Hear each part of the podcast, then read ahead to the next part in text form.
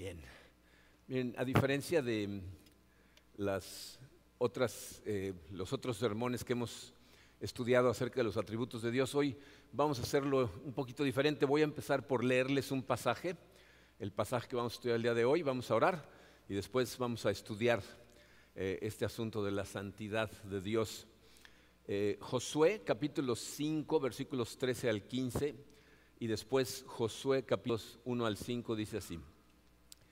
Cuando Josué estaba ya cerca de Jericó, levantó los ojos y vio que un hombre estaba frente a él con una espada desenvainada en la mano. Y Josué fue hacia él y le dijo, ¿es usted de los nuestros o de nuestros enemigos? No, respondió, más bien yo vengo ahora como capitán del ejército del Señor. Y Josué se postró en tierra, le hizo reverencia y dijo, ¿qué tiene que decirle mi Señor a su siervo? Entonces el capitán del ejército del Señor dijo a Josué, quítate las sandalias de tus pies, porque el lugar donde estás es santo. Y así lo hizo Josué. Jericó estaba muy bien cerrada por miedo a los israelitas. Nadie salía ni entraba. Pero el Señor dijo a Josué, mira, he entregado en tu mano a Jericó y a su rey con sus valientes guerreros. Ustedes marcharán alrededor de la ciudad, todos los hombres de guerra, rodeando la ciudad una vez. Así lo harás por seis días. Siete sacerdotes llevarán siete trompetas de cuerno de carnero delante del arca. Al séptimo día ustedes marcharán alrededor de la ciudad siete veces y los sacerdotes tocarán las trompetas. Y sucederá que cuando toquen un sonido prolongado con el cuerno de carnero y ustedes oigan el sonido de la trompeta, todo el pueblo gritará a gran voz y la muralla de la ciudad se vendrá abajo. Entonces el pueblo subirá, cada hombre derecho hacia adelante. Vamos a orar. Padre, eh, te damos gracias, Señor, por tu amor. Te damos gracias por tu palabra. Eh, Padre, hemos venido estudiando eh, algunos de los atributos que tu palabra nos revela. Y sé, Señor, que estamos llegando al, al centro de la esencia de tu carácter. Es cuando más ayuda necesitamos de ti, de tu Santo Espíritu, que nos des guía, que nos des discernimiento que nos ayudes a comprender estas cosas que tu palabra nos revela acerca de ti y que la comprensión de esas cosas, Señor, hagan el trabajo que tienen que hacer en nuestro corazón, que es transformarlo. Nos ponemos en tus manos, Señor, como lo hacemos siempre, en el poderoso nombre de tu Hijo Jesucristo. Amén. Bien, miren, decíamos cuando iniciamos esta serie que lo más importante en la vida de una persona es la idea que viene a su cabeza cuando piensa en Dios. O sea, qué cosas vienen a tu cabeza cuando piensas en Dios es lo que determina la manera en que vives la vida. Hemos estado estudiando diferentes atributos de Dios que nos ayuden como a enfocarlo, a verlo claramente como realmente es. Eh, el día de hoy vamos a estudiar el que bien puede ser el, atributo clave acerca de Dios. Y, lo que estamos haciendo, como, como ya lo notaron en el pasaje que leí, no es ir a uno de los pasajes clásicos en donde la gente estudia eh, la, santidad de Dios. Hay algunos pasajes que son típicos, clásicos, pero en lugar de eso quise acudir a, a, una instancia, a una escena que es muy enigmática, fascinante realmente, pero no muy conocida, acerca de lo que pasa en la vida de Josué la noche antes de que inicien la toma de la ciudad de Jericó y la toma de la tierra prometida, porque es la primera ciudad que van a tomar. Y en este eh, extraño incidente vamos a aprender tres cosas que son básicas para comprender la santidad de Dios, eh, lo que eso demanda de nosotros y qué tiene que ver la santidad de Dios, o sea, por qué la santidad de Dios es algo maravilloso para nosotros y no algo negativo para nosotros. Pero bueno, paso por paso. Número uno, Romano, dice la santidad de Dios. Dice el inicio del versículo 13, cuando Josué estaba ya cerca de Jericó, levantó los ojos. Miren, la primera pregunta que tenemos que hacernos es, ¿qué está haciendo Josué ahí? ¿No? O sea, e, el ejército de Israel está ahí acampado y Josué anda caminando solo, ¿no? cerca de las murallas de Jericó, ¿no? en territorio enemigo. Y, y les voy a decir lo que está haciendo ahí. 40 años antes, Dios había sacado al pueblo de Israel de Egipto y los había llevado a la orilla de la tierra prometida y les había dado la orden de que entraran a la tierra prometida y la tomaran. Pero en lugar de hacer eso, lo que hacen es mandar a 12 espías para que vean cómo está la tierra y si es cierto que eh, está tan productiva como Dios les dijo y qué tan difícil se ve la cosa con respecto a la gente, porque ahora está llena de gente. ¿no? Están regresando a la tierra de donde salieron, pero ahora está llena de ciudades fortificadas. Y entonces entran los, 10, los 12 espías y 10 de esos espías cuando regresan le dicen a la gente, no vamos a poder, esto está imposible, las ciudades están bien fortificadas ¿no? Están, están rodeadas de murallas y aparte los habitantes son gigantes que nos van a pisar como cucarachas. Dos de esos espías dicen lo contrario, dicen, sí, sí es cierto, pero podemos tomarla porque Dios dice que podemos. Uno de esos dos es precisamente Josué, quien ahora está liderando al pueblo de Israel para tomar la, tierra prometida. Entonces Josué eh, está caminando eh, alrededor de la muralla y, él sabe, fíjense, que si una cosa tenían razón los diez espías aquellos, era en que humanamente, o sea, por sus propias fuerzas, era imposible que tomaran la tierra prometida y que tomaran esas ciudades fortificadas. Él sabe que está a punto de lanzar un ataque cuando no tienen los recursos militares ni la tecnología para triunfar. Entonces, muy probablemente lo que está haciendo Josué es, está caminando alrededor de las murallas y está orando preguntándole a Dios, ¿y cómo vamos a hacer esto? No? Estas murallas se ven medio complicadas. Y entonces dice, levanta la vista y ¿qué ve? Dice la Biblia, y vio a un hombre que estaba frente a él con una espada desenvainada en la mano. Cuando tú te encuentras con un guerrero, normalmente los guerreros andan caminando con su espada envainada. ¿La traen desenvainada cuándo? Cuando están a punto de entrar en combate, ¿no? O, sea, o, te van a atacar o se van a defender o cuando se sienten amenazados, pero no anda caminando la gente con su espada desenvainada. Y entonces en el momento en que Josué lo ve con la espada desenvainada, no se amedrenta en ese momento. De hecho se acerca y lo reta, ¿no? Le dice, ¿es usted de los nuestros o de nuestros enemigos? No, para Josué no hay neutrales. O estás con Dios o estás en contra de Dios, ¿no? ¿Se acuerdan? Al final de su vida dice, decidan ustedes a quién van a servir. O sea, tienes que tomar una decisión.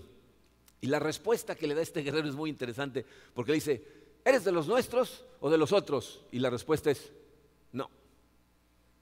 O sea, ¿se fijaron?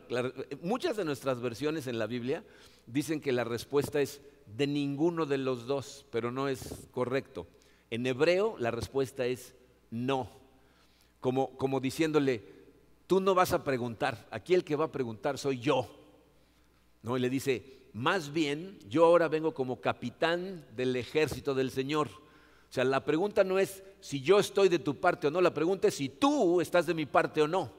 Porque el que viene como capitán del ejército del Señor soy yo. Entonces, para este individuo tampoco hay neutralidad. Y es algo que necesitamos recordar. Para Dios no hay neutral.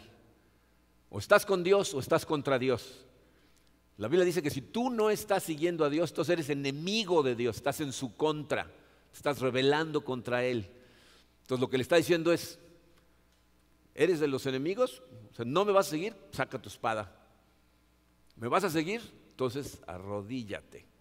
Y Josué tiene clarísimo quién es, porque ¿qué es lo que hace? Dice, y Josué se postró en tierra y le hizo reverencia. Nosotros traducimos la palabra como reverencia, pero en hebreo lo que dice es, se postró a adorarlo. Los judíos no adoran a seres humanos, ni siquiera a ángeles. Los ángeles son seres creados. El único ser que los judíos adoraban era al Creador, lo cual quiere decir que Josué sabe perfectamente quién está frente a él y entonces cae de cara al piso y empieza a adorarlo. Y podemos confirmar que efectivamente es quien pensamos que es. ¿Por qué? Porque este hombre acepta su adoración. Si, ustedes ven en otros lugares en la Biblia, por ejemplo, eh, si han leído Apocalipsis, Juan eh, es llevado en una revelación al salón del trono y un ángel le empieza a explicar cosas y Juan cae al piso para adorarlo. ¿Se acuerdan qué le dice el ángel? Párate, nos van a ver, ¿no? no me estés adorando a mí, yo no soy el que el rey está allá. Pero este individuo acepta su adoración, no le dice nada. Entonces está confirmando algo que ahorita vamos a ver todavía de forma más poderosa, que el que está presente ahí es Dios. ¿no? Entonces Josué le dice, ¿qué mensaje tiene para su Señor? Y lo que le dice en el versículo 15 eh, dice, quítate las sandalias de tus pies porque el lugar donde estás es santo. Miren, es muy interesante que para empezar, esto que está sucediendo ahí con Josué es como una recreación de la escena cuando Dios en el arbusto en llamas llama a Moisés. ¿Se acuerdan? Llama a Moisés y cuando Moisés le pregunta qué quieres, lo primero que le dice es, quítate las sandalias porque estás en lugar santo. Es muy interesante que cada vez que en el Antiguo Testamento Dios se aparece ante los hombres, lo primero que menciona es su santidad. ¿Lo han notado? Lo hace con Moisés, lo hace con Josué, lo hace con Isaías, cuando Isaías lo ve en el templo. Y, y es muy interesante porque Dios tiene muchos atributos, pero nunca empieza hablando de su misericordia o de su amor o de su justicia, siempre empieza hablando de su santidad. ¿Por qué será eso? Porque yo estoy convencido que cuando hablamos de la santidad de Dios estamos llegando al centro de la esencia de Dios. Entonces, ¿cuál es la santidad o qué significa la santidad de Dios? Miren, me encontré muchas definiciones esta semana estudiando para este mensaje, pero la que me parece más sólida bíblicamente hablando y en base a todo lo que vemos en la Biblia con respecto a Dios es esto que les puse en su programa. Eh, la santidad de Dios se refiere a la incomparable majestuosidad y a la perfección moral de la naturaleza de Dios. O sea, la incomparable majestuosidad, por un lado, y la perfección moral de la naturaleza de Dios. Vamos a empezar para hablar de, lo incomparable. Miren, eh, muchas veces en la Biblia encontramos pasajes que nos dicen que no hay nadie como Dios. Eh, créanme que, les podía haber puesto aquí 20 versículos por lo menos, si no es que más. No es necesaria la repetición de versículos, pero encontramos muchos versículos como Primera de Samuel 2.2, en donde dice, nadie es santo como el Señor, no hay roca como nuestro Dios, no hay nadie como Él. La Biblia nos dice que nada se compara a nuestro Dios, nadie, absolutamente nada en este mundo tiene la santidad que tiene Dios, no tiene rival, no hay nadie a su nivel, no hay nadie por encima de su nivel. ¿no? O sea, si, si Dios decreta algo y a ti no te gusta, no hay una Corte Suprema de Justicia para ir a quejarte. Él es lo más alto que hay, nadie como Dios. Pero aparte dice que es su incomparable majestad. Dice, cuando se habla de majestuosidad, se habla de una grandeza imponente, de algo que es tan enorme, tan majestuoso, cuando lo ves, de alguna manera te causa un poco de miedo por, lo inmenso de lo que es. Cuando, hablamos al principio de la serie del de, el poder de Dios, ¿se acuerdan que vimos el tamaño del universo? Vimos el tamaño de nuestro planeta comparado contra el Sol, que nosotros somos como una hormiga junto a un Sol en donde cabemos un millón de veces, y nuestro Sol es un Sol enano, ¿no? Porque hay planetas, eh, perdón, estrellas que son millones de veces más grandes que nuestro Sol y tenemos cientos de miles de millones de esos soles en una galaxia y tenemos cientos de miles de millones de galaxias con esos soles. Las distancias son ridículas, el universo es gigantesco y la Biblia nos dice que la gloria de Dios, si la comparas con el universo, el universo es como la orillita del manto de su gloria, es un ser imponente, majestuoso, y por alguna razón la Biblia siempre utiliza los cielos, el universo, como un comparativo para que entiendas la grandeza de Dios. Salmos 19.1 dice, los cielos proclaman la gloria de Dios, el firmamento anuncia la obra de sus manos. ¿Y saben qué me parece maravilloso? La gente que escribió estas cosas no tenía idea del tamaño del universo como lo tenemos nosotros ahora. Y ellos ya decían, ve al cielo y vas a ver el tamaño de Dios. Entonces, una de las cosas que la santidad significa y es su característica primaria es que no hay nadie como Él, ¿ok? No tiene rival. Por otro lado, también su majestuosidad significa que es perfecto en justicia, en, bondad, en pureza, es, un Dios perfecto. y, yo no sé si se dan cuenta de la importancia de esa perfección moral en el carácter de Dios, pero esa es la razón por la que sus atributos que hemos estudiado antes, los atributos omni, ¿se acuerdan? Omnipotente, omnipresente, omnisciente. Esos atributos, si los tuviera un Dios que no es santo, lo que causaría es que estuviéramos aterrados de Él, no que lo amáramos y lo admiráramos y lo adoráramos. Porque si, si tú te encuentras con un ser que es todopoderoso, que todo lo sabe, sabe exactamente lo que estás pensando, lo que vas a hacer, lo que ya hiciste, y está presente en todo lo que haces, pero no es bueno, no es justo, no es perfectamente bondadoso, lo que te causa es pánico. Piensa en los lugares, en los países en donde los tiranos que, que rigen son gente que tiene todo el poder, nadie los cuestiona, pueden hacer lo que ellos quieran, pero no son buenos. De hecho, son gente malvada. Nadie habla contra de ellos. Todo el mundo tiene pánico. Los ven y se tiran al piso, pero de miedo. Y lo que nos hace amar a Dios y admirarlo es el hecho de que atrás de cada uno de sus atributos está la palabra santo. Él es perfectamente justo, bueno y puro. Encontramos pasajes que nos, que nos explican precisamente eso, como por ejemplo Apocalipsis 15, versículo 4 dice, solo tú eres santo. Todas las naciones vendrán y te adorarán porque han salido a la luz las obras de tu justicia. ¿Se dan cuenta que está diciendo? Cuando las naciones se den cuenta de lo justo que eres, de lo perfecto que eres en tu justicia, entonces todo el mundo te va a adorar. ¿no? Porque eres santo, ¿no? Eres perfectamente puro. Salmos 18:30 dice, el camino de Dios es perfecto. La palabra del Señor es intachable. Les voy a decir por qué les puse ese versículo ahí. Hay lugares en la Biblia en donde la Biblia dice, sean santos como Dios es santo. Y otros lugares en donde dice, sean perfectos como Dios es perfecto. En otras palabras, en la Biblia, santidad es sinónimo de perfección. Y ahí es en donde nosotros como seres humanos encontramos un problema. Esa es la razón por la que Josué se tira al piso. ¿No? Porque si la santidad de Dios es su absoluta perfección, cuando estamos en presencia de la perfección, entonces nos damos cuenta de que nosotros nunca vamos a alcanzar esa perfección y eso nos hace caer de rodillas y nos hace entender que estamos perdidos. No sé si me explico, pero miren, en, la Biblia, lo que la Biblia nos enseña es que nada imperfecto puede estar en la presencia del Dios perfecto o nada que no sea santo puede estar enfrente de su santidad, porque su santidad lo consumiría instantáneamente. Eh, eh, Moisés, después de haber salido de Egipto, el pueblo de Israel, como que quiere más de Dios, ¿no? Ya vio, vio a Dios en el arbusto en llamas, ve el poder que tiene Dios en todas las plagas, ve sus milagros cuando abre el mar rojo, ¿no? Y sale todo el pueblo y luego ahoga todo el ejército egipcio. Y de todas maneras, después de eso le dice, déjame ver tu rostro. Déjame verte cara a cara y ver toda tu gloria. Y Dios le dice, por ningún motivo. Si me vieras cara a cara, te consumirías instantáneamente. Lo que voy a hacer es, te voy a esconder en un rinconcito en una montaña y voy a pasar y te voy a dejar ver la parte de atrás del manto de mi gloria. Un reflejito así nada más. Porque si lo vieras de frente, te consumiría. Esa es la gloria de Dios. Entonces, tú no puedes estar en su presencia si no eres santo.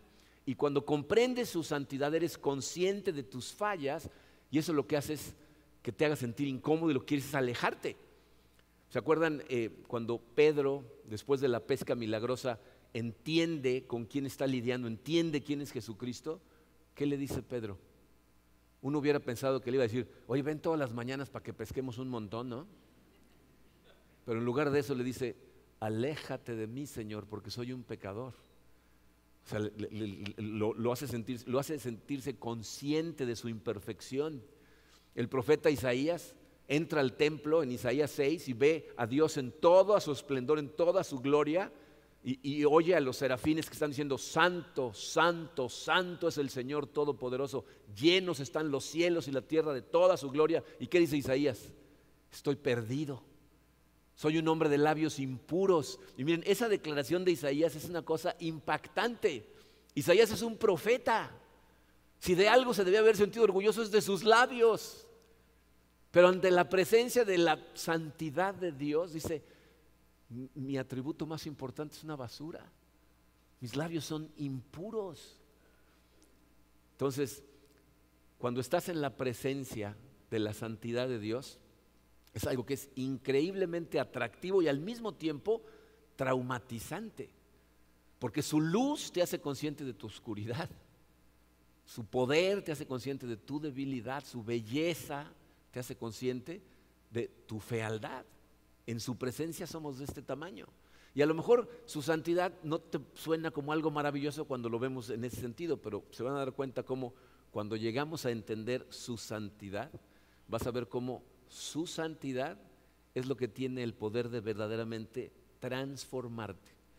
Es al mismo tiempo maravilloso y aterrorizante, porque lo que vamos a ver, lo que, lo que espera o más bien necesita de nosotros, es que dejemos de depender de nosotros y empecemos a depender totalmente de Él, o sea, que nos dejemos caer en Él, que sepamos que nosotros no podemos llegar a esa santidad de ninguna manera, entonces tienes que dejarte caer en Él para que Él te santifique y eso nos cuesta un trabajo. Es como, como el alpinista que va subiendo una montaña ¿no? con sus cuerdas y cuando está como a cinco metros de la cúspide se rompe la cuerda y entonces se da cuenta que está ahí varado, ya no tiene cómo subir, pero tampoco tiene cómo regresar y entonces empieza a clamar a Dios. Señor, por favor, sálvame. Y de pronto se oye una voz en el cielo, le dice, hijo mío, suéltate, déjate caer, yo te cacho. Y el alpinista se queda pensando y le dice, ¿no hay nadie más? ¿Alguna cuerda? ¿Nadie? O sea, no. Porque soltarte así de repente se dice fácil, pero nos cuesta mucho trabajo. Jonathan Edwards, uno de los puritanos que hizo un reavivamiento espiritual en América, dice que es posible que tú seas atraído por el amor de Dios por cuestiones egoístas.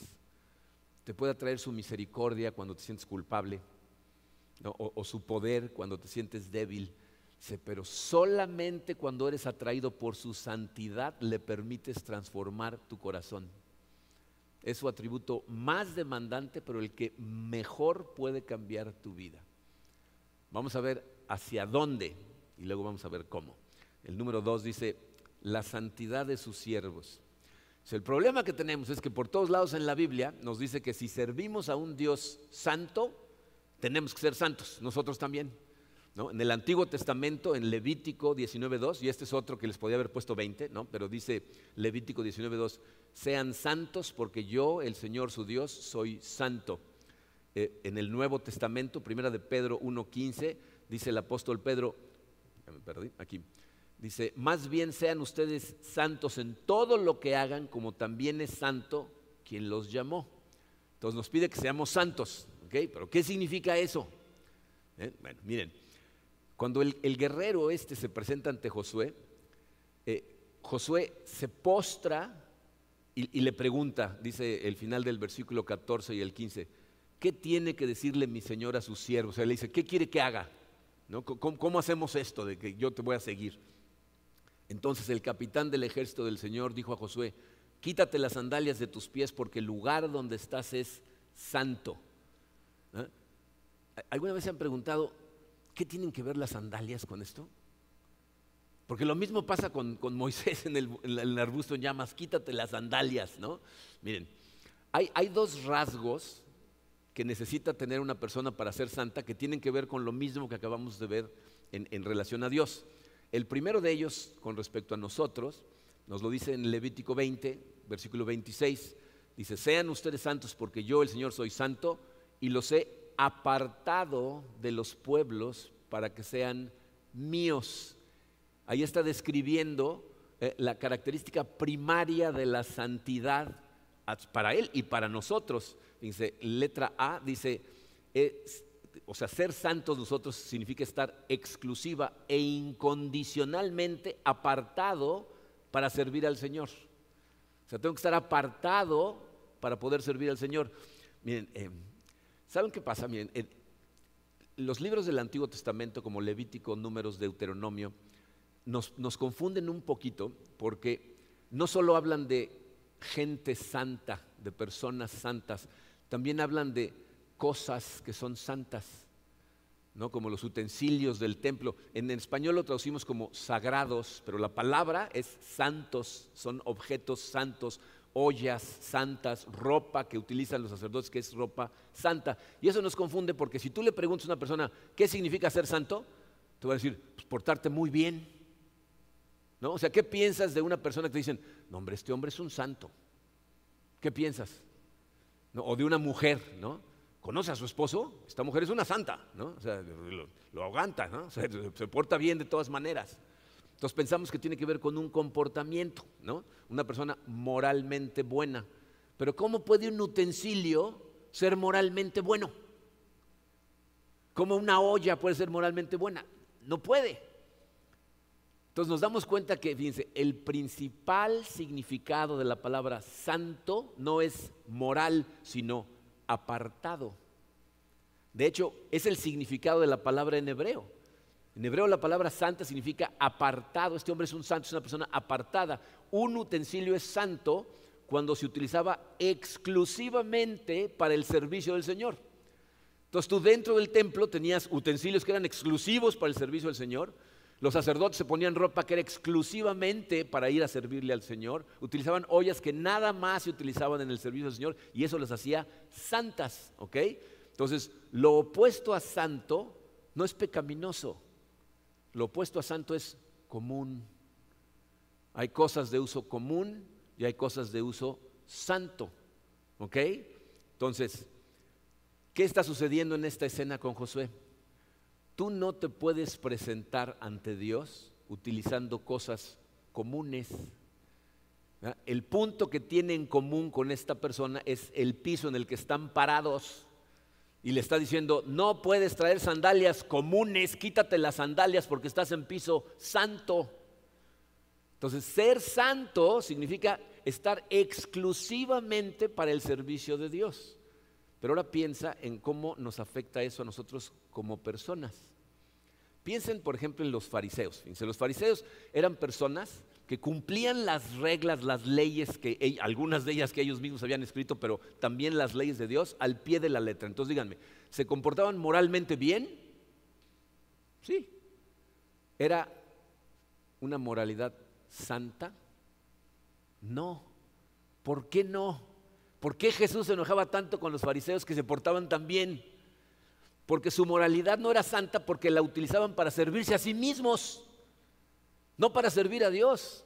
Los fariseos querían ser los mejores, ¿para qué? Para que la gente les aplaudiera en las plazas, ¿no? Se sentían que tenían un estatus superior, se sentían mejores que los demás, podían apuntarle a los demás con el dedo porque ellos cumplían y los otros no. Entonces, toda su moralidad era para autoservirse a sí mismos, no para la gloria de Dios. He hablado con personas que cuando comprenden lo que la santidad de Dios es y lo que la santidad de nosotros debería de ser, de repente abren los ojos y su vida es transformada totalmente. Créanme, he, he hablado con gente que me dicen, yo pensaba que estaba siendo un buen cristiano. Leía mi Biblia, meditaba en la palabra, trataba de obedecer al, al máximo, pero cuando entendí la santidad de Dios y lo que espera de mí, me di cuenta que todo lo que estaba haciendo era para servirme a mí. Me estaba portando lo mejor posible con la esperanza de que mi negocio funcionara, que sanara a mi mamá, que mi matrimonio estuviera bien, que mis hijos no se perdieran en el camino. O sea, estaba tratando de manipular a Dios con mi buen comportamiento. Y, ese es el, punto principal. Miren, eh, eh, eh, en el momento en el que tú te das cuenta de estas cosas, te das cuenta de la manipulación que estás tratando de hacer. Josué, cuando le dice, ¿eres de los nuestros o eres de nuestros enemigos? Lo que le está diciendo es, ¿nos vas a ayudar a tomar Jericó? Y entonces Dios le contesta, le dice, me estás preguntando la pregunta equivocada, Josué. Me estás condicionando, me estás diciendo, te voy a servir, Señor, si tú haces X. Y si tú de esa manera te acercas a Dios, te serviré, Señor, si me ayudas a X. Ese X es un rival de Dios. No es así como Dios dice, no, tú me vas a honrar y me vas a servir y me vas a honrar sin condiciones. En el momento en que tú dices te serviré, sí, ya no lo estás sirviendo a Él, te estás sirviendo a ti mismo. Le sirves a otra cosa y estás esperando que Dios te ayude a obtenerla. Dios es santo, si tu vida gira alrededor de cualquier otra cosa con Dios y le dices, Señor, yo te voy a servir incondicionalmente. Te voy a obedecer, aunque lo que me pidas que haga no tenga sentido. Voy a aceptar lo que venga de tu mano, aunque lo que venga no me guste. Lo voy a aceptar. Porque cualquier cosa que se encuentre al otro lado de la frase, te serviré, sí, deja de hacerte santo. Estás persiguiendo a un rival de Dios. Por eso siempre hablamos de corazones totalmente entregados a Dios, o sea, sin compartimientos, porque muchas veces tenemos compartimientos en donde todo lo demás al servicio de Dios, pero este no. e, e, este se queda conmigo. Y Dios lo que quiere es todo tu corazón al servicio de Él. Dice, en Salmo 86, versículo 8 y 11 dice, no hay nadie como tú entre los dioses, oh Señor, unifica mi corazón para que tema tu nombre. O sea, haz uno de todo mi corazón para que te honre. Bien, a lo mejor algunos de ustedes que son atletas lo van a entender de esta manera. Tenemos a muchos atletas aquí en la iglesia y esta es una imagen de santidad que te puede ayudar. Imagínate que tú como atleta decidieras que vas a trabajar durante los siguientes dos años para tratar de llegar a las Olimpiadas y ganar una medalla olímpica. Ese es tu objetivo. Voy a ganar una medalla olímpica en el 2024. Si ese fuera tu plan, tu, tiempo de entrenamiento, tu vida de entrenamiento en los siguientes dos años no va a ser parte de tu vida, va a ser tu vida.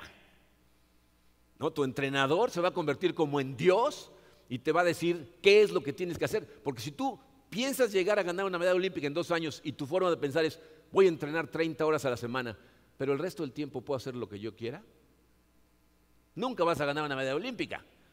Tu entrenador te va a decir qué comes, qué no comes, cuánto descansas, cuántas horas entrenas, cómo vas a estar regulando tu entrenamiento. Todo está enfocado a un solo objetivo.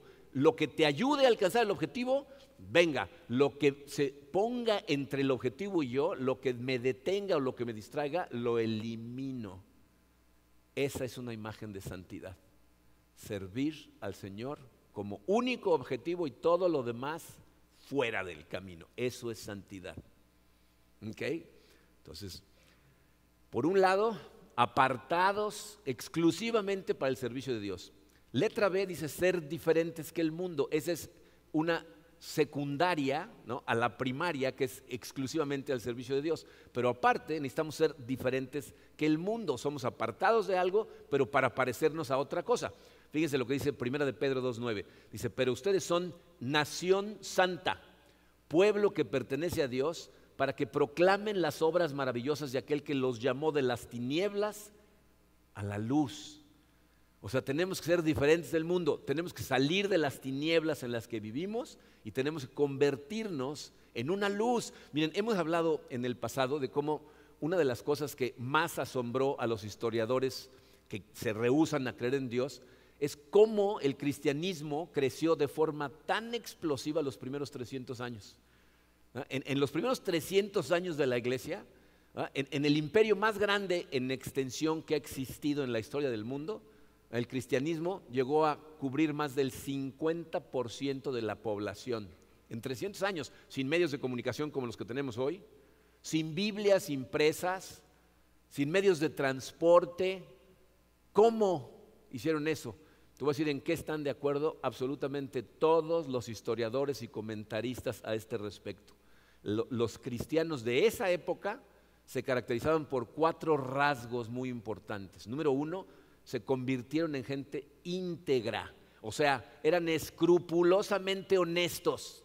Desde el momento en que aceptaron a Cristo y entendieron lo que significaba la santidad de Dios y ellos mismos ser santos, cero mentiras, cero engaños, sus pesas eran exactas en sus balanzas, no había engaño en su boca, eran honestos.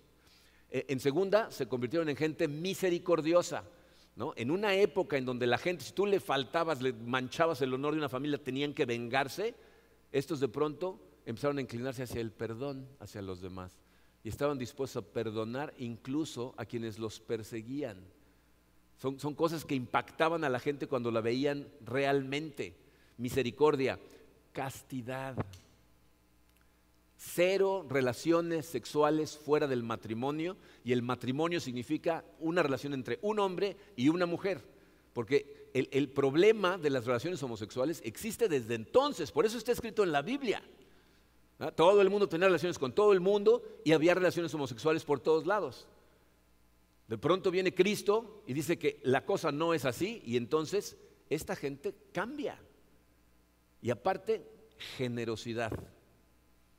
Estaban dispuestos a cuidar a, los huérfanos, a las viudas, a la gente con, menos recursos. Entre ellos mismos, si alguien tenía necesidad, se ayudaban. Y porque fueron gente diferente, tuvieron un impacto profundo en la sociedad alrededor. Y, la gente lo que le sucedía es que se sentían atraídos a ellos. Por eso la iglesia creció a esa velocidad. Entonces piensa cómo, cómo se traduce eso ahora a nosotros. ¿Somos gente íntegra y honesta? Miren, yo conozco a mucha gente en nuestra iglesia y, conozco a algunos de ustedes muy bien. Y sé que hay muchas personas que se caracterizan por estos cuatro rasgos, que están realmente trabajando, permitiéndole a Dios trabajar en sus corazones para ser santos. Pero también platico con gente que a veces me dicen cosas como esta. Una vez una persona, hablando de negociaciones, me dijo, bueno, pero negocios son negocios, eso es otra cosa. No mezcles. ¿No? Eso es dividir tu corazón en departamentos. Eso no es santidad. Entonces, necesitamos ser, tiene que ser tu, política, ser honesto, transparente. E, en cuanto a la misericordia, la gente dice, sí, perdono, pero depende del daño. ¿No? Porque hay gente que dice literalmente, es que eso no lo puedo perdonar. Y Dios no te dice, dependiendo de qué perdona, te dice, perdónalos. Si Cristo pudo perdonar a los que lo estaban crucificando, nosotros deberíamos de poder perdonar a quien nos haya hecho cualquier daño. ¿Qué tal la generosidad? Hay mucha gente muy generosa en esta iglesia. De hecho, e, el edificio es una prueba de la generosidad de las familias de esta iglesia. Pero también hablo con gente que me dice, bueno, pues si me sobra, ¿no? Eso no es lo que dice la Biblia. Y aparte hay algo que malinterpretan. Cuando la Biblia habla de generosidad, no está hablando nada más de tu dinero. Está hablando de tu tiempo, de tu esfuerzo, de, acompañar gente, de fortalecer a personas, de, de darte de ti a otros. ¿Qué tal la castidad? Miren, ese, cada generación cristiana ha tenido grandes retos y han sido diferentes. En el pasado eran unos, cuando, por ejemplo, en, en, Europa, cuando cundió el cristianismo, una de las cosas más comunes era retar a un duelo al que manchara tu honor y cambiarle la mentalidad a la gente para explicarles que no podían andar matando gente porque los habían insultado. Fue una transformación de paradigma en esa época. Hace algunas generaciones el divorcio en la iglesia, por eso la sociedad veía mal el divorcio, porque la iglesia enseñaba que el divorcio estaba mal. Después, la sociedad lo normalizó y la iglesia lo normalizó. Hoy ya nadie se espanta por un divorcio. En este momento, en nuestro gran reto está en las relaciones sexuales. O sea, nuestra sociedad ha normalizado totalmente el que está bien que tengas relaciones sexuales con quien tú quieras. Y que las relaciones homosexuales es lo normal y en algunos casos están empujando para que sea lo correcto. Está normalizado. Y cuando nos demos cuenta, la iglesia lo va a ver asimilado. Pero la Biblia nos dice, así no es ser santo. Es tomar una decisión, decide a quién vas a servir porque muchos cristianos se comportan como algunos vegetarianos que nunca comen carne a menos que se encuentren una que realmente se les antoje. Entonces, Entonces dan el salto de dejar de ser vegetarianos temporalmente. Y eso nos pasa a muchos cristianos, porque no entendemos la santidad y por lo tanto no somos diferentes. También saben que es muy común que la gente piense, bueno, pero si hago bien algunos de esos, a lo mejor Dios me da chance con el otro. Si soy muy generoso, si siempre digo la verdad, pero vivo con mi novia, Dios como que dice, bueno, está bien, porque la verdad es que sí es muy generoso. no, no, esto no es como juego de golf en donde escoges qué palo vas a utilizar dependiendo del tiro. Son los cuatro todo el tiempo, ¿ok? Eso es ser santo. Ahora, eso es un reto para nosotros. Sabemos todos que esa perfección es imposible para nosotros. Y ahí es en donde la santidad de Dios es algo maravilloso para nosotros. Fíjense, su punto número tres dice, ¿por qué su santidad es algo maravilloso para nosotros? vamos a ver cosas que aprendemos de este misterioso personaje con el que se encuentra Josué. Hay dos cosas que aprendemos. La primera, dice su programa, cuando su gente necesita liberación, el Dios santo está dispuesto a aparecer como humano. O sea, esto lo vemos muchas veces. Si ustedes han estudiado el Antiguo Testamento, se van a dar cuenta que este misterioso personaje se aparece de vez en cuando, parece ser un ser humano, pero habla acerca de sí mismo como si fuera Dios. ¿Lo han notado? ¿Han, leído estas cosas? ¿Saben en dónde aparece la primera vez? Aparece en Génesis, en, el capítulo 16, no se los puse en su programa, ya no me cabía nada. Lean Génesis 16 cuando lleguen a su casa. Pero en Génesis 16, eh, Abraham y, y Sara, ¿se acuerdan? Dios les había prometido que iban a tener un hijo, el hijo de la promesa. Y entonces Sara, como Dios no se apura, dice, pues le voy a echar una manita, ¿no? Le voy a prestar a mi esclava aquí a Abraham y entonces a ver si a través de ese hijo Dios cumple su promesa. Y entonces Agar ¿ah? es la esclava con la que Abraham tiene relaciones sexuales y, Agar queda embarazada. Pero entonces cuando queda embarazada, a Saraí, porque todavía no se convierte en Sara, le entran unos celos y entonces empieza a maltratar a la esclava de una manera verdaderamente inhumana, al grado que la, la, esclava decide huir al desierto y esperar a morir de hambre en el desierto, embarazada. Y entonces ahí en el desierto se le aparece, y vean en su Biblia, dice el ángel del Señor. No dice un ángel del Señor, dice claramente él con mayúscula, el ángel del Señor, que parece ser como Dios, está separado de Dios, pero es Dios al mismo tiempo. Porque ¿saben qué sucede? Cuando el ángel del Señor habla, Dios habla. O sea, no es el ángel del Señor hablando, sino Dios hablando. De hecho, lo que le dice a Agar es, ya escuché tu, tu oración, escuché tu llanto, regrésate a la casa de tu ama, sométete a ella, tu hijo va a nacer, lo voy a bendecir, va a ser el padre de muchas naciones, va a ser un rebelde indómito, todo el mundo va a luchar contra él, pero le dice, de tal manera multiplicaré su descendencia que no, su, su descendencia que no va a poder ser contada. Multiplicaré en primera persona. Dice, voy a multiplicar la descendencia de tu hijo, no los van a poder contar. ¿Quién habla así? ¿Quién puede decir una cosa como esa? Nada más Dios. Y si sigues leyendo más adelante, el narrador en la Biblia dice, y como el Señor le había hablado a, Agar en ese lugar, le pusieron al, lugar por nombre el Dios que me ve. El Señor le habló. Entonces, el ángel del Señor, bien, se aparece en el arbusto en llamas, se aparece en la columna de fuego, nos dicen que es el ángel del Señor. Se le aparece aquí a Josué y nos lo muestran porque hace lo mismo que con el arbusto en llamas y habla como si fuera Dios. ¿Saben qué nos dicen todos los comentaristas en lo que están de acuerdo? El ángel del Señor representa una como modalidad divina que Dios en su misericordia diseñó para poder presentarse entre su gente bola de pecadores sin consumirlos con su presencia perfecta. El ángel del Señor es la forma en la que Dios ideó que podía convivir con nosotros sin que fuéramos consumidos instantáneamente. Solo hay otro personaje en la Biblia que es al mismo tiempo idéntico a Dios, pero distinto a Dios.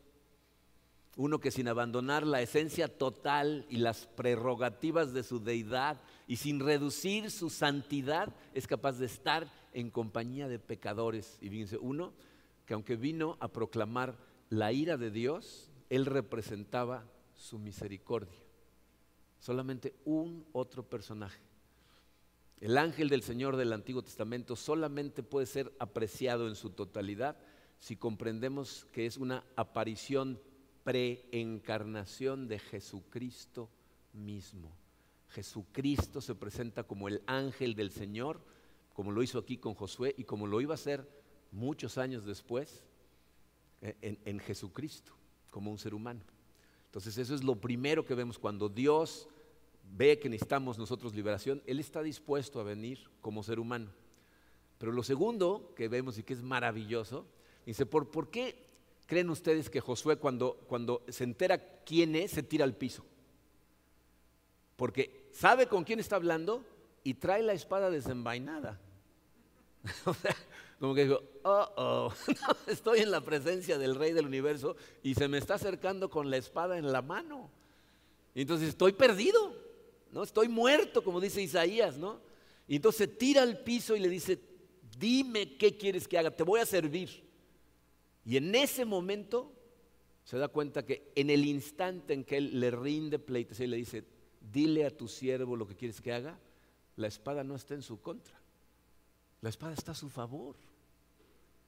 en el momento en que él se rinde ante él, el ángel le dice, vamos a tomar esta ciudad juntos. Entonces, ¿qué es lo segundo que aprendemos? Gracias a Jesús la espada desenvainada siempre está a nuestro favor. Cuando tú le rindes pleitesía a Jesús, lo nombras como el rey de tu vida y verdaderamente te rindes a Él, te entregas a Él, entonces la espada desenvainada ya no está en tu contra, está a tu favor. Y entiende esto, porque esta es la parte más importante que necesitas entender. No nada más está ahí para ganar las batallas externas.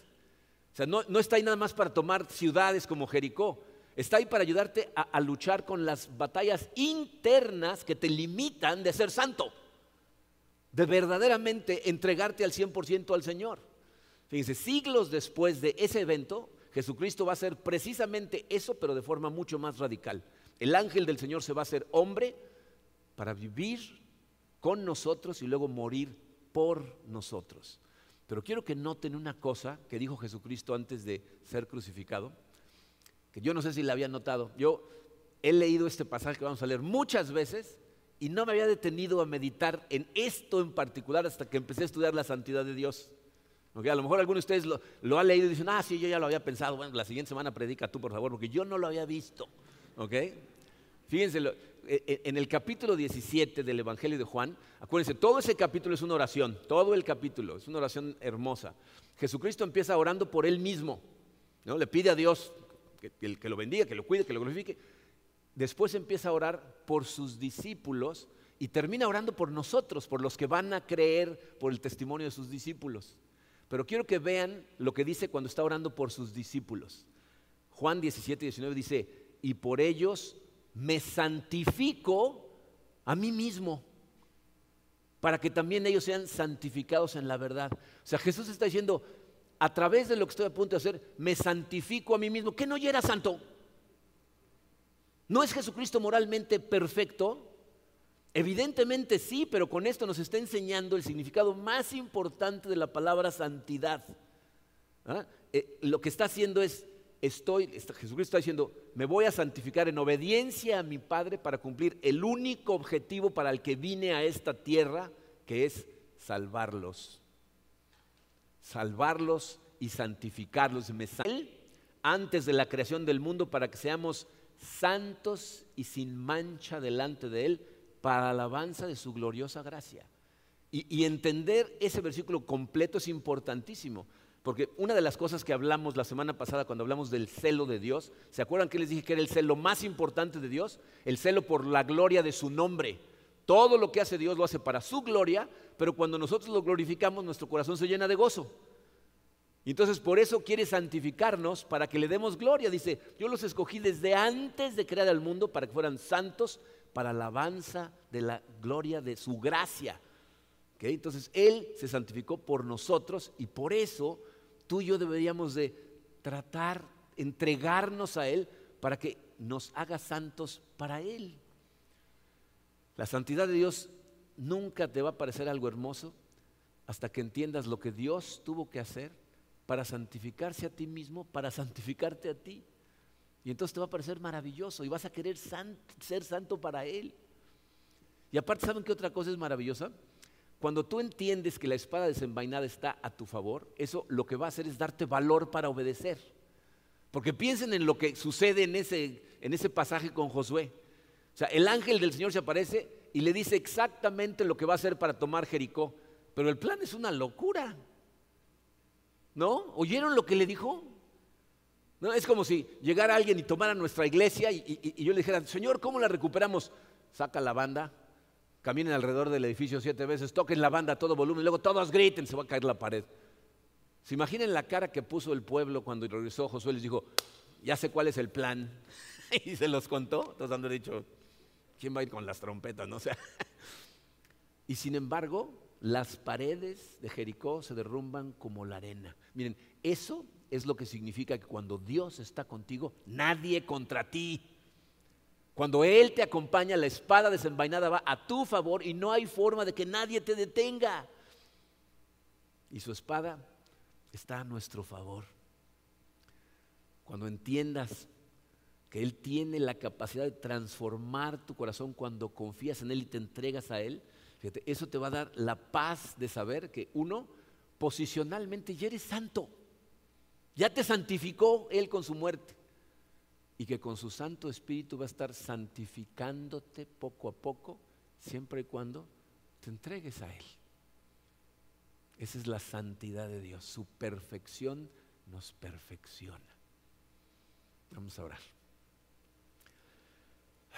Padre, gracias Señor por tu amor, gracias por enseñarnos en tu palabra el maravilloso e increíble Dios que tenemos que en su perfección diseñó formas en las que nosotros íbamos a poder ser santos.